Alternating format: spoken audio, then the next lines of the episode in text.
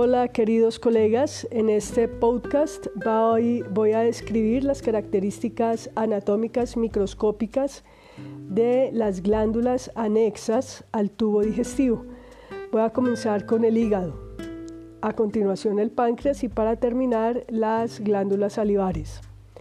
El hígado se encuentra localizado en, en el hipocondrio derecho, es la glándula y la víscera más voluminosa de la economía puede pesar mm, en un promedio normal mm, unos 1500 gramos, está cubierto por una cápsula serosa que es el peritoneo visceral y por una cápsula de tejido conectivo denso y regular que se denomina la cápsula de Gleason. Tiene cuatro lóbulos anatómicos, el izquierdo, el derecho, el cuadrado y el caudado. Eh, la irrigación principal, la nutrición de este órgano se da principalmente por la vena porta en un 75%. El resto de la suplencia lo hace la arteria hepática. Ambos vasos sanguíneos entran a través del hilio hepático por donde van a salir las vías biliares y los vasos linfáticos. Recibe la sangre que proviene del intestino, del páncreas y del vaso a través de la vena porta. Las características eh, histológicas del hígado ah, es importante recordar los elementos principales. El más abundante es el parénquima, que está formado por cordones de hepatocitos. Los hepatocitos son las células hepáticas, son epiteliales y su forma es eh, de cubo. Es una célula que tiene una, una estructura tridimensional que recuerda un cubo. Eh, y se alinean eh, a manera de cordones, de ahí su nombre. El estroma no es evidente, eh, pero está constituido por tejido conectivo eh, abundante con colágeno tipo 3 principalmente. Este estroma va a continuarse con la cápsula hepática. Los capilares sinusoidales son los vasos sanguíneos que se encuentran entre, las, entre los cordones eh, de hepatocitos y entre los cordones y los sinusoides eh, existe un espacio no vascular, no hay células sanguíneas en él, que se denomina espacio AIC y que se encuentra entre el endotelio sinusoidal y la cara lateral de los hepatocitos.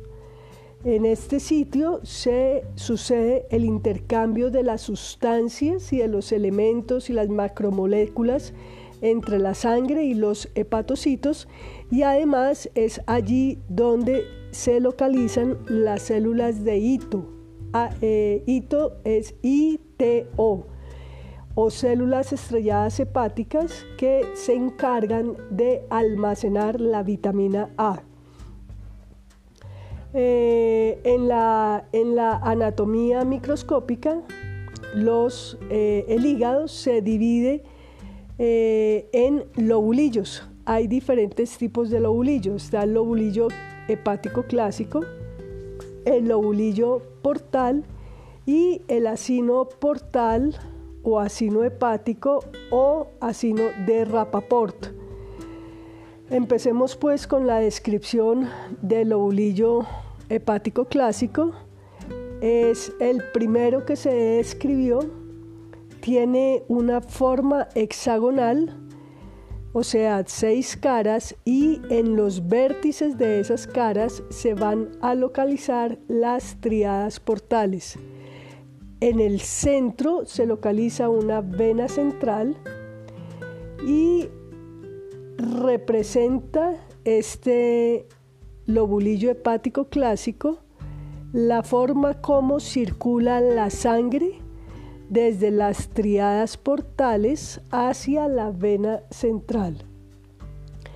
Las triadas portales están formadas por tres componentes principalmente, que son una rama de la vena porta, la rama de la arteria hepática y unos conductos biliares que también se llaman colangiolos o conductos de Herring.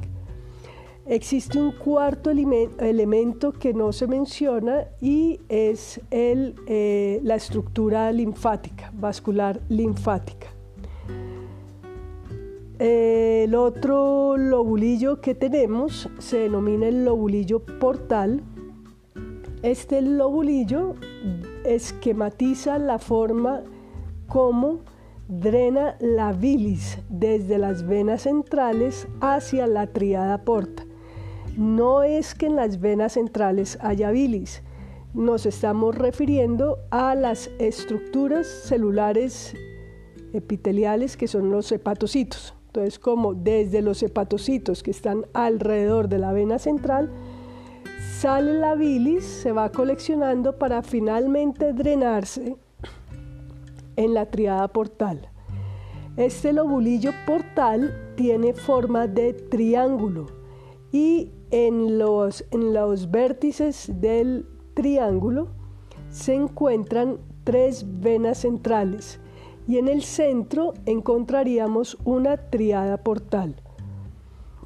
Es importante eh, que ustedes cuando estén observando las láminas histológicas tengan en cuenta que el que mejor se ve como referente anatómico es el lobulillo hepático clásico.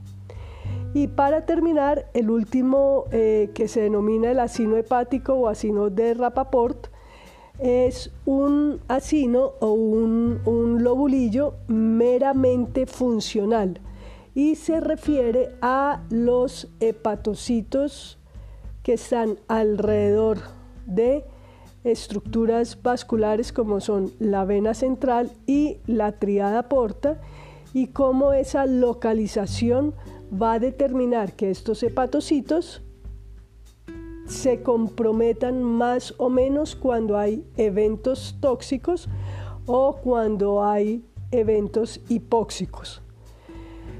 Entonces, el acino de Rapaport tiene una forma de rombo, está delimitado por dos triadas portales y una vena central alrededor de estas triadas portales se eh, configuran tres círculos, ¿sí? tres, estructuras circulares que va a delimitar que va a delimitar la eh, mejor perfusión de los hepatocitos que están alrededor de la triada porta y una peor perfusión al alrededor de la vena central. Recuerden que la sangre va de la triada portal hacia la vena central.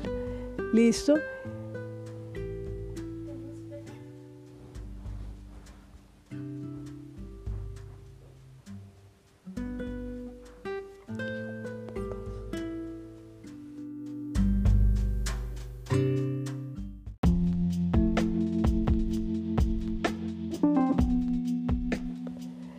Resumiendo, eh, tenemos entonces a nivel histológico tres tipos de lobulillos hepáticos. El lobulillo hepático clásico, que tiene forma de hexágono.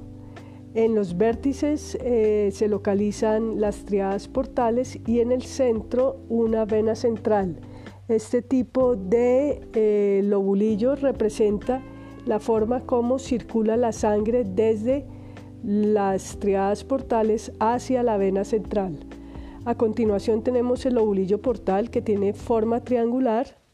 Están en los vértices del triángulo eh, venas centrales y en el centro una triada portal. Este lobulillo explica el drenaje de la bilis desde los hepatocitos alrededor de la vena central hacia los conductos biliares en la triada portal.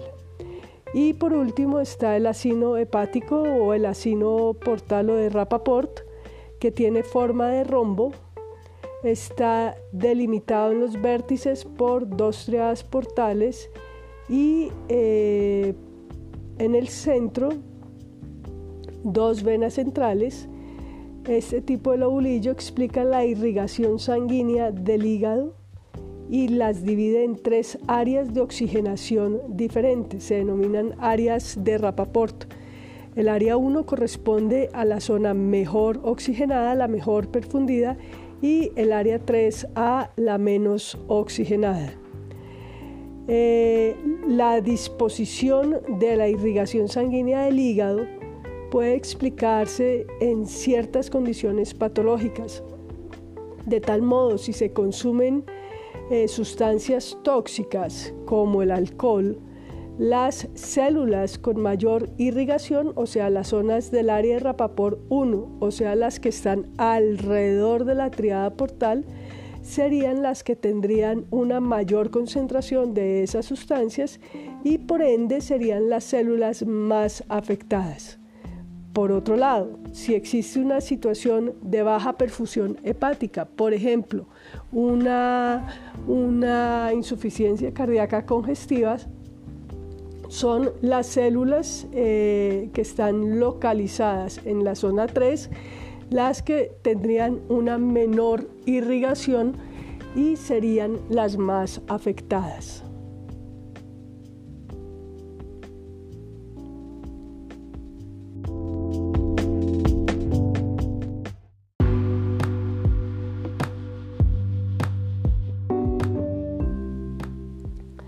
A continuación paso a describir las células que se encuentran en el eh, en el hígado son de tres tipos, los hepatocitos, los macrófagos hepáticos y las células eh, estrelladas hepáticas.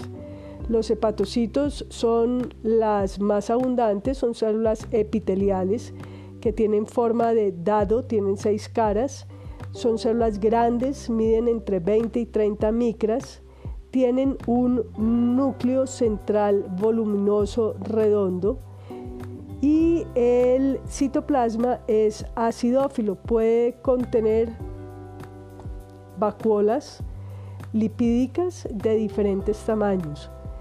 Eh, contiene por sus diferentes funciones celulares un, un, retículo endoplásmico rugoso y liso, mitocondrias y aparato de Golgi bien desarrollados. Los macrófagos hepáticos se denominan también células de Koffer son células fagocitas que se derivan de los monocitos y se van a localizar entre las células endoteliales de los sinusoides hepáticos. Allí van a participar en la degradación final de algunos eritrocitos ancianos y fagocitan además el 99% de los microorganismos que pueden proceder del tubo digestivo. La célula es estrellada hepática o célula de hito, que ya les mencioné, se conoce también con el nombre de lipocito perisinusoidal. Estas células se localizan en el espacio de Dice y su función principal es almacenar lípidos y vitamina A. Al parecer, esta célula participa en la regulación de la activación de los fibroblastos en situaciones donde hay inflamación crónica.